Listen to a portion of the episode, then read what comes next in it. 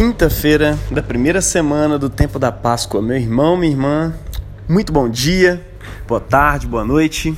Vamos meditar um pouquinho nas leituras que a Igreja de Jesus nos propõe nesse dia para nossa reflexão e, consequentemente, transformação das nossas vidas. E no Evangelho de hoje nós temos o encontro dos dois discípulos que vieram empolgados do encontro com Jesus no caminho de Emaús, com os demais discípulos que ainda estavam em Jerusalém. E eu quero que você imagine, que você sinta esse momento juntamente com aqueles discípulos que estavam alegres em recuperar a esperança que eles tinham no Messias Jesus. Imagine você aí uma pessoa que vendeu todas as suas posses, tudo que tinha para poder comprar um campo onde estava enterrado um tesouro. E de repente ele volta lá naquele tesouro depois de ter vendido tudo e descobre que ele não está lá mais. Essa era a sensação dos discípulos com a morte de Jesus. Perdemos tudo à toa, vendemos tudo à toa. Mas de repente vem o dono do imóvel com a escritura daquele imóvel mostrando exatamente o ponto em que se encontrava aquele tesouro. E eles percebem que eles tinham cavado no lugar errado. E então eles vão lá e cavam no lugar certo e percebem que o tesouro sempre esteve ali. E que todo aquele investimento que eles fizeram nunca foi em vão. Muito pelo contrário, o tesouro que eles encontram ali é tão inestimável que tudo que eles venderam para poder conquistar aquela terra é nada perto daquele tesouro.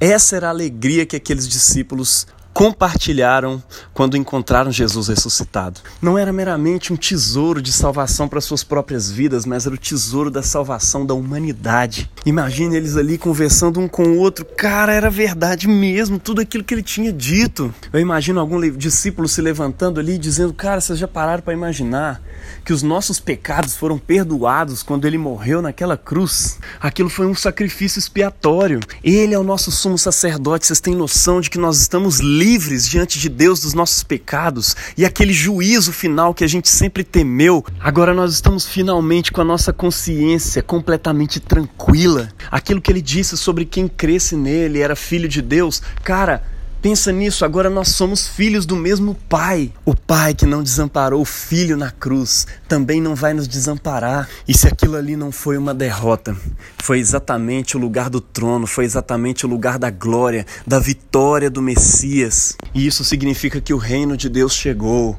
e o Messias já se assentou no seu trono. Os poderes desse mundo foram despojados por ele ali na cruz. E muito em breve nós veremos todos eles prostrados com seus joelhos e com a sua face em terra, adorando ao único Rei que trará paz e verdadeira justiça nessa terra. Vamos lá, meu irmão, sinta esse momento. Imagine ele se lembrando de todas as profecias messiânicas e pensando agora, cara, tudo isso vai se cumprir de verdade. Deus realizou uma intervenção do céu e nos surpreendeu de um modo que a gente não esperava. E naquele momento ali, enquanto eles discutiam, chega Jesus e aparece no meio deles. Eles ficam atônitos, espantados, pensando que é um fantasma. Nem todos eles ainda tinham visto Jesus. Somente Pedro e os dois discípulos no caminho de Emaús, Maria Madalena, mas ali ele faz uma aparição coletiva. Muitos ficam atemorizados, pensando se tratar de um fantasma, de uma aparição de espírito. E então Jesus faz questão de corrigir essa coisa que é tão importante na nossa fé. Eu não sou um fantasma, eu não sou um espírito. Espíritos não têm carne e ossos como eu tenho. Vejam aqui, me toquem. E a Bíblia diz que enquanto ele falava aquilo, ele ia mostrando os seus pés e as suas mãos furados e depois pergunta para eles: vocês têm alguma coisa aí para comer? Eu imagino um olhando para o outro e falando: cara, tem, tem, não tem? É, tu acha que tem? É, enfim. E aí todo mundo preocupado ali, de repente eles pegam um peixe assado, entregam para Jesus e Jesus come na frente deles. E enquanto comia, pregava sobre tudo quanto dele estava escrito em Moisés, nos profetas e nos salmos. E eu imagino ele dizendo: Olha, a esperança que vocês têm não é uma coisa imaginativa, filosófica, é muito mais do que isso. É uma coisa real, é uma coisa concreta, viva. E embora ela seja extraordinária, ela é para ser vivida no cotidiano, porque é na vida comum, no ordinário, é que ela vai se manifestar. É na mesa, é no partir do pão, é na família, é na vida comum.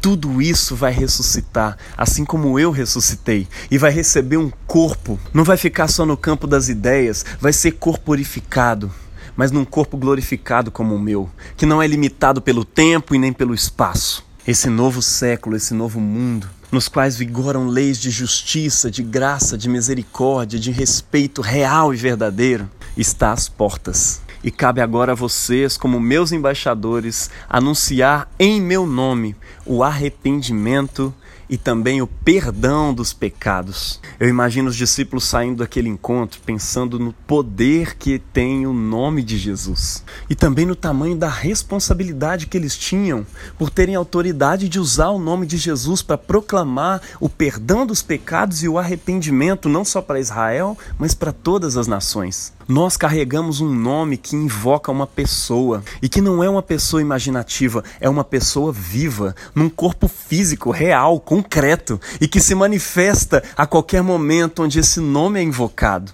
Agora pense na segunda leitura de hoje onde o apóstolo Pedro está explicando como que um homem foi curado pelo poder do nome de Jesus. Quando eles invocaram o nome de Jesus para um homem aleijado de nascença, a quem ele e o apóstolo João disseram: Nós não temos ouro nem prata para te dar, mas o que nós temos nós te damos. Em nome de Jesus Cristo, levanta e anda. Eu fico imaginando eles pensando naquele homem que foi descido de cima do telhado para Jesus e quando ele chega diante de Cristo, obviamente precisando de um milagre para suas pernas, porque ele era um paralítico também. Jesus vira para ele e fala: Os teus pecados, meu filho, estão perdoados. O que era muito mais poderoso do que dizer levanta e anda.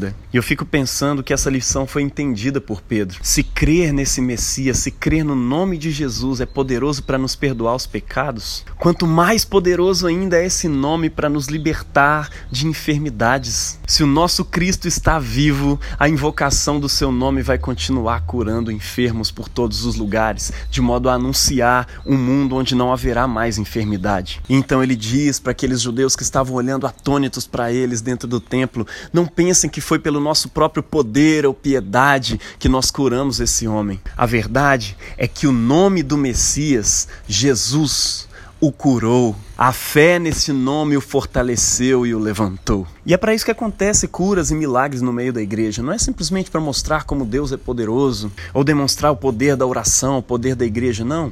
Essas curas são para anunciar a concretização final desse reino que Jesus conquistou na cruz. A partir daquela cura, Pedro anuncia para eles aquilo que Jesus também anunciou naquela sala fechada junto com seus discípulos. Ele fala daquilo para o que os seus olhos foram abertos naquele dia por Jesus. E uma dessas coisas é a profecia do próprio Moisés, que diz que depois dele, Deus levantaria um líder como ele mesmo, mas muito mais poderoso, muito mais excelente, alguém em quem da fé nele dependeria o seu enraizamento enquanto povo de Deus. Ou seja, crer nele te dá o poder de ser povo de Deus. Mais do que isso, o poder de ser filho, filha de Deus. É por isso que hoje, quando nós falamos com Deus, nós oramos em nome de Jesus, ou seja, nós temos um sacerdote, nós temos um verdadeiro mediador que nos dá condições de orar e de falar e de acessar o Deus Todo-Poderoso. Ele é um mediador vivo, humano, de carne e osso, que habita agora a realidade humana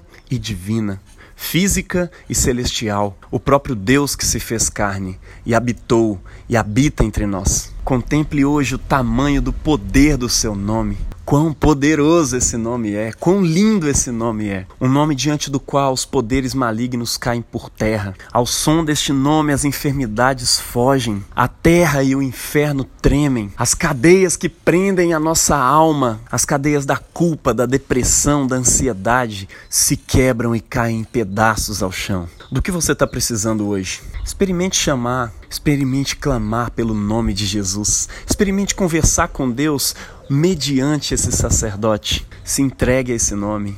Resolva ser chamado por esse nome. Se batize nesse nome se você ainda não é batizado. E você que já é, procure ler a palavra entendendo todos os benefícios que você carrega diante de Deus, simplesmente por estar em Cristo Jesus. Se transforme pela renovação desse entendimento e deixe Cristo viver por meio de você. Experimente o poder do nome de Jesus. Deus abençoe você em nome do Pai, do Filho e do Espírito Santo. Amém.